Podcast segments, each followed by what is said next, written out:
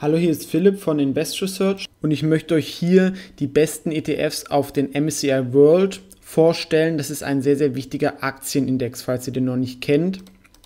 In dem sind nämlich um die 1600 Unternehmen aus 23 entwickelten Ländern enthalten. Die kann man dann, wie gesagt, mit einem so einem ETF kaufen, die diesen Kursindex MSCI World nachbilden. Typische Unternehmen dabei sind Apple, Microsoft, ExxonMobil, Nestle, also die großen Markenunternehmen und Technologieunternehmen weltweit. Bildet jedoch, wie gesagt, Industrieländer ab, das heißt Schwellenländer sind dort wenig enthalten und vor allem auch US-Aktien sind sehr, sehr überrepräsentiert. Das heißt, wenn es in der USA Probleme gibt, dann leidet der MSCI World doppelt. Wenn man aber auf Aktien von Industrieländern setzen möchte, dann ist das der wichtigste Index der die höchste Bedeutung und beste Abdeckung ermöglicht. Was noch wichtig beim MSCI World Index ist, es handelt sich um einen Kursindex, also anders als beim DAX werden Dividenden in der normalen Notierung nicht erfasst. Das hat natürlich einen großen Auswirkungseffekt in der langfristigen Betrachtung, wie wir in dieser Grafik von Finanztipp erkennen können. Dabei ist das Graue dieser normale Kursindex. Der hat sich in den letzten äh, 40 Jahren gerade mal so verzehnfacht und brutto ist, wenn die Dividenden reinvestiert worden sind und World Netto bedeutet, wenn von diesen Dividenden noch die Quellensteuer abgezogen worden ist. Hier kommen wir immerhin um, auf eine nominelle Verdreißigfachung seit 69. Langfristig ist es also eine sehr gute Rendite, allerdings natürlich auch immer wieder starken Schwankungen unterworfen, wie wir das auch hier sehen. So kommt es alle fünf bis zehn Jahre doch zu sehr, sehr erheblichen Rücksetzern, meistens ausgelöst durch die USA. Um Aktien weltweit komplett abzudecken, sollte man also ähm, neben dem MSCI World auch den MSCI Emerging Markets noch mit einbeziehen.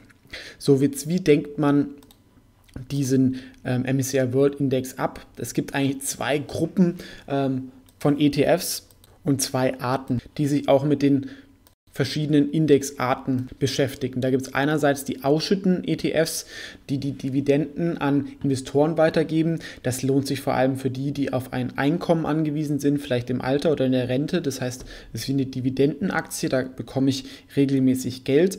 Äh, für den Vermögensaufbau sind hingegen die tesorierenden ETFs besser. Das heißt, wie wir eben gesehen haben, die behalten die Dividenden ein und reinvestieren diese. Und das ist besser für den Vermögensaufbau, da es hier zu einem Zinseszinseffekt kommt. Vor allem, wenn wir uns noch die zweite Unterscheidungsmöglichkeit von ETFs anschauen, synthetisch versus physisch. Hier ist nämlich so, wenn ich einen synthetischen ETF nehme, der tesorierend ist, dann fällt dort keine Abgeltungssteuer an. Das heißt, hier habe ich einen sehr, sehr starken Zinseszinseffekt, da Dividenden steuerfrei immer wieder reinvestiert werden wir haben ja hier in der Grafik gesehen, dass das langfristig durchaus einen Effekt ausmacht. Man sollte sich, wie gesagt, von dem Wort synthetisch nicht schrecken lassen. Ähm, das ist trotzdem sehr, sehr sicher und wird, wie gesagt, mit Derivaten wird da die Performance nachgebaut und ist oft auch für den Anbieter noch günstiger und verursacht weniger Verwaltung. Bei ähm, ausschüttenden ETFs ist es eigentlich eher egal. Hier kann man, wer darauf Wert legt, auch einen physischen ETF kaufen. Hier werden die Aktien dann wirklich alle nachgekauft. Das heißt, man hat wirklich einen Anteil von einem Tausendstel von beispielsweise der Nestle-Aktie durch diesen ETF gekauft. An der Wertentwicklung ändert dies aber nichts. Denn der ETF ist ein sehr liquider und großer Index. Da sind die Verwaltungskostenunterschiede bei den ETFs, die ich mir angeschaut habe, sehr vernachlässigbar, wenn man da einen der großen Anbieter kauft. Und auch die Spreadkosten, also der Unterschied zwischen Kaufpreis und Verkaufspreis, sind eigentlich überall gut.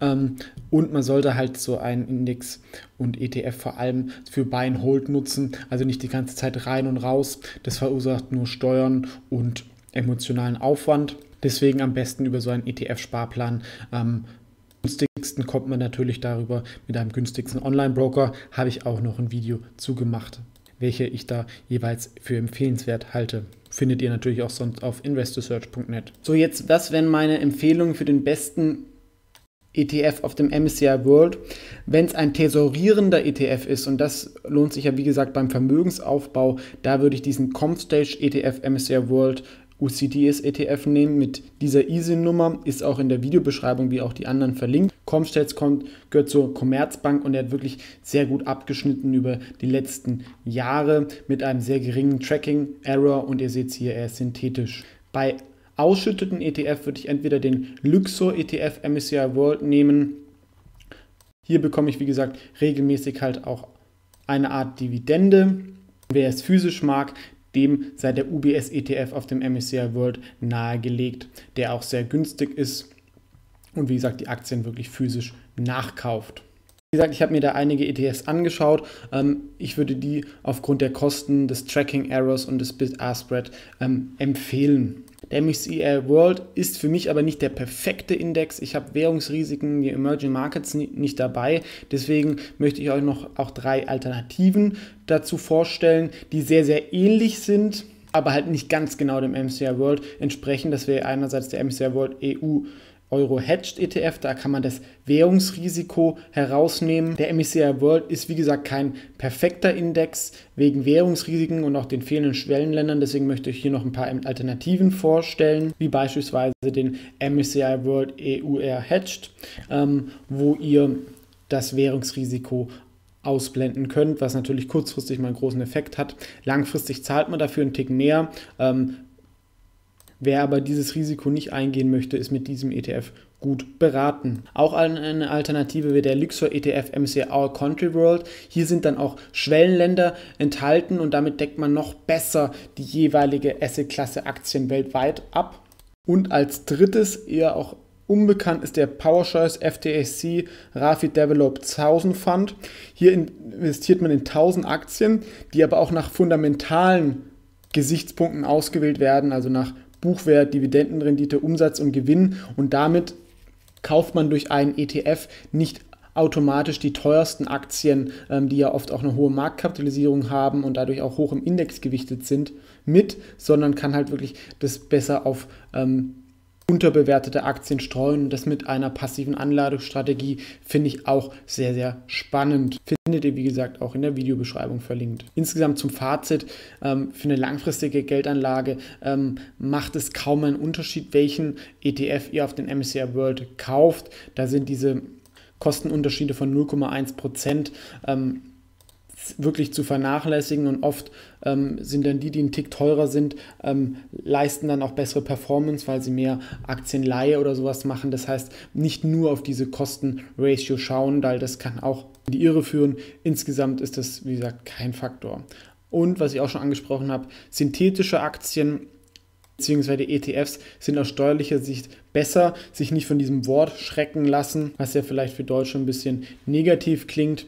Für den Vermögensaufbau sind diese synthetischen tesorierenden ETFs ähm, entsprechend besser, da man länger vom Zinseszinseffekt profitiert. Wer schon in der Rente ist oder von seinem Einkommen leben möchte, für den sind dann eher die ausschütteten ETFs interessant. Das war es also zum Fazit. Ähm, beste Indexfonds ETFs auf den MSCI World ist es, wie gesagt, für mich ein sehr, sehr gutes Basisinvestment für ein passives Portfolio und eignet sich gut auch für einen ETF-Sparplan, den ich zum Beispiel auch in einem anderen Video vorgestellt habe. Ich persönlich investiere natürlich aktiv in Aktien, wie ihr hier auf Wikifolio sehen könnt.